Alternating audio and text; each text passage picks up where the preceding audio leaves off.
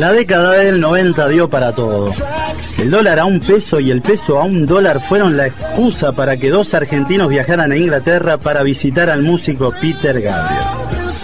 Peter Gabriel había grabado su canción llamada La Masa y los fans argentinos tuvieron un berrinche, ir a conocer el estudio del que fuera cantante del grupo Genesis.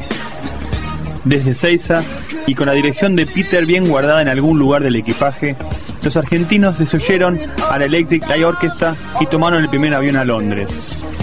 Eso sucedía cuando el país engendraba las miserias de hoy.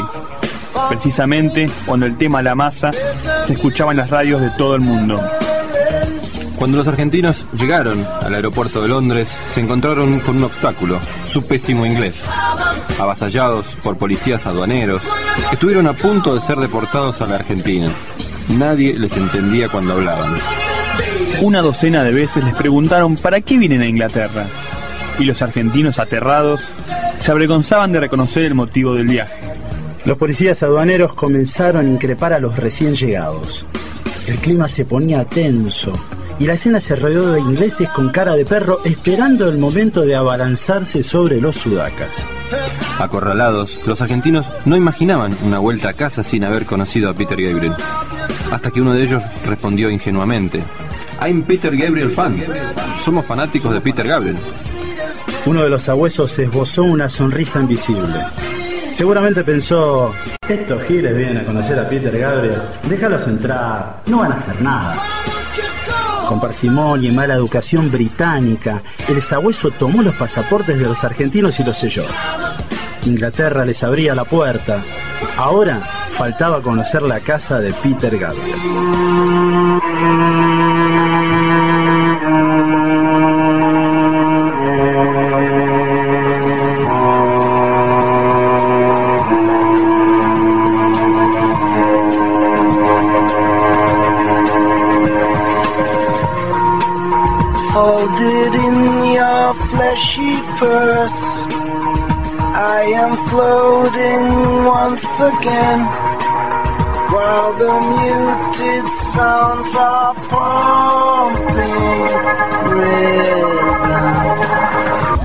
Los argentinos llegaron al hotel, se desintegraron en sus camas. Estaban exhaustos del viaje y la angustiosa experiencia del aeropuerto. Mirando la humedad del techo sintieron el pánico de lo que podía haber pasado. Simularon las escenas de dos tipos deportados a su país sin siquiera haber visto la bruma londinense. Al culminar la historia que no fue, casi a la par, el sueño los venció. Antes habían alcanzado a una conclusión. De toda experiencia, por más mala que sea, siempre surge algo bueno.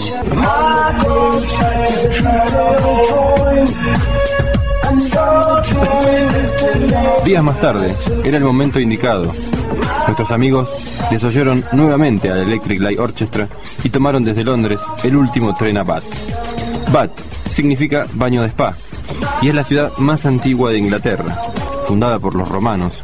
Debe su nombre a los baños termales que abundan en ella, aunque para ellos lo más importante es que ahí vivía Peter Gabriel. Vivía Peter vivía. Llegados a la estación de Bath, los argentinos descendieron del tren y treparon a un ómnibus de doble piso. En minutos el paisaje les mostró colinas, esas que Peter Gabriel cantaba en su canción Salisbury Hills, colinas de Salisbury. Mientras tarareaban la canción, vieron un majestuoso caserón antiguo, de cientos de años, que en su extremo tenía una construcción hipermoderna. Parecía la cabeza de un robot. Ese era el estudio de Peter Gabriel. Habían llegado, no sin antes tirarse del bus antes de que frenara. ¡Animals! ¡Animals! Los argentinos se acercaron boquiabiertos a la casa del estudio. Tropezaban de emoción y se preguntaban cómo desde esa placidez había surgido tanta locura hecha canciones. Por supuesto que en la puerta del estudio preguntaron si Peter Gabriel estaba ahí dentro. Les respondieron que no. La cara de los argentinos debe haber dado pena. Quizás para endulzar el mal momento, los empleados del estudio los invitaron con un café de máquina y sonrientes le respondieron, Today no, traducido, hoy no. Los argentinos saludaron a los empleados del estudio y café en mano recorrieron el lugar un largo rato. Con una sonrisa poco convincente, parecían buscar al músico, descubrirlo detrás de una planta o quizás tocando la guitarra debajo de un árbol.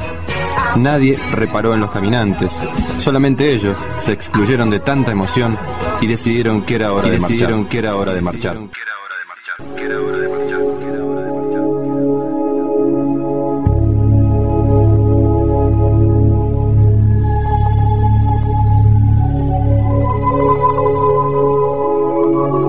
Después de conocer el famoso estudio, la excitación era incompleta. El café de cortesía prometía mantenerlos despiertos mucho tiempo. Después de un sorbo y con la mirada puesta en las colinas, uno de ellos retomó la incertidumbre. ¿Cómo de esta placidez puede surgir tanta locura? ¿De dónde salen los personajes y las historias en la música de Peter Gabriel? Con la pregunta a cuestas salieron a recorrer los alrededores del estudio. No pasó mucho camino para poder descubrir poco a poco los secretos en las historias hechas canciones.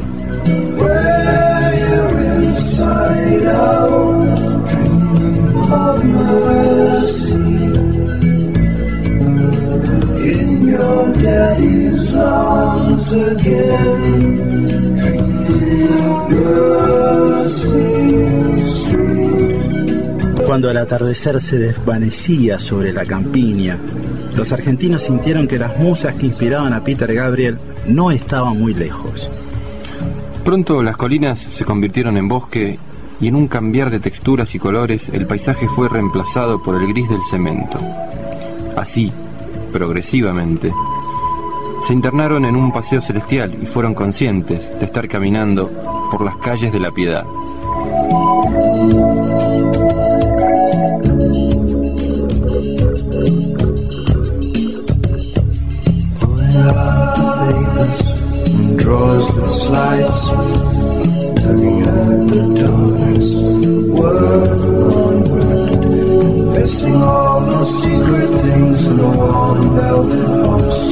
En las calles de la piedad, los dos hombres cumplieron un sueño. De hecho, desandaban las historias escritas por Peter Gabriel. Se repetían para sí las letras de las canciones y a su paso el paisaje les revelaba el significado. Al llegar a una esquina de la calle de la Piedad, algo sucumbió a los argentinos. De pronto sintieron pánico.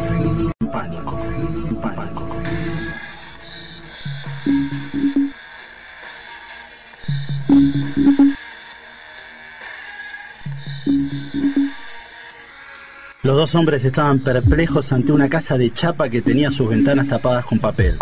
La imagen los llevó a esa canción de Peter en la que una bruja habitaba el lugar. La oscuridad era tan pavorosa que los hombres perdieron la memoria. Los alrededores de la casa sonaban a un silencio espantoso. Si los ruidos tomaran una textura, lo que ahí se escuchaba era lo más parecido a desgranar un algodón.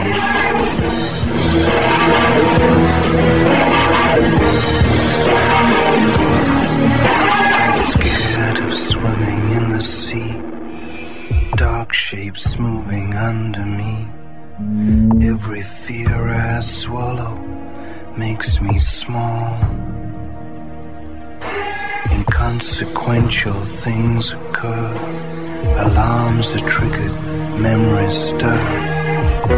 It's not the way it has to be. Is what do not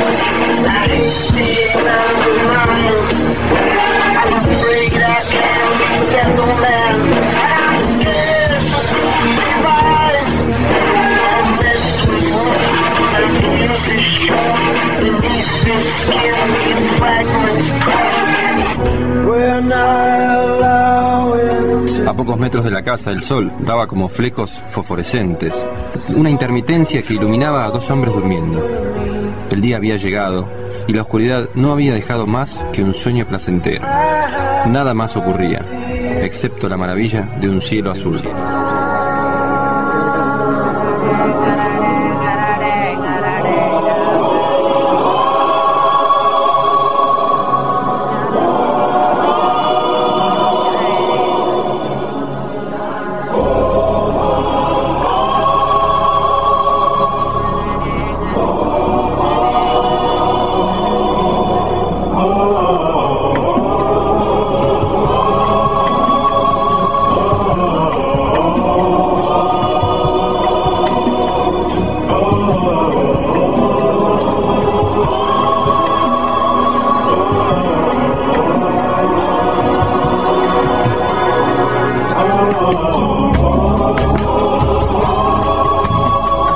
Cielo azul era otro ahí en Bat. El bosque comenzaba a cambiar de color y el, el rocío se tornaba en verdor. Los argentinos decidieron que era el momento de volver. Por tercera y última vez, evocaron a la Electric Light Orchestra y se tomaron el último tren a Londres. Extasiados de tanta emoción y con los músculos fatigados, se durmieron soñando. Recordaron el estudio, la ausencia de Peter Gabriel y por sobre todo un dolor en el estómago por las 50 libras esterlinas que costaba el viaje en tren hasta Bath. Para rematarla, una frase se adelantó al sueño. Hay un mundo mejor, pero es carísimo. A espaldas del tren, en el cielo azul, los personajes y la mitología de Peter Gabriel parecían penetrar las colinas. El tren se alejó hasta dejar al horizonte en línea recta. Los argentinos, en cambio, encontraron el sueño en posición horizontal.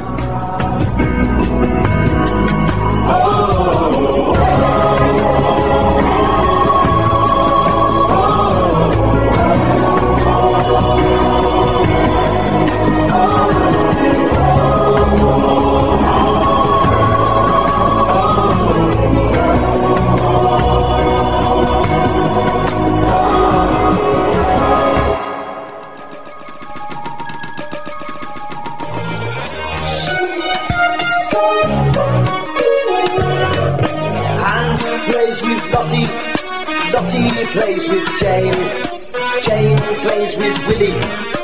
Willie is happy again. Suki plays with Leo. Sasha plays with Brit. Adolf builds a bonfire. Enrico plays with it. El tren se detuvo bruscamente. Al despertarse, uno de ellos miró al otro con furor y los amarreó. El tren estaba detenido y de afuera se escuchaba la voz rabiosa, aparentemente de un chancho. Señores pasajeros, se comunica al público que el servicio se encuentra interrumpido aquí en la estación Liniers. Favor de bajar de esta formación. Disculpe las molestias. ¿Liniers? preguntó uno de ellos. ¿Y sí? De acá a la cancha de Vélez tenemos seis cuadras. ¿O dónde te crees que estás, Gil? Era el 22 de marzo del 2009 y Peter Gabriel, después de 16 años, volvía a tocar en el estadio de Vélez. Los dos hombres, ahora entre canosos, iban camino al recuerdo. Al fin y al cabo habían jugado un juego, sin fronteras. Una vez más el sueño se confundía con la realidad. Eso deben haber pensado cuando Gabriel salió al escenario, aquí en Argentina, tan lejos de Bat, tan cerca del corazón. The Universal Declaration. Soñamos un mundo en el que cada hombre, mujer y niño tenga sus derechos protegidos. El futuro está en sus ojos. Los personajes fueron interpretados por Martín Latorraca, Maximiliano Martínez y Alejandro Don Giovanni.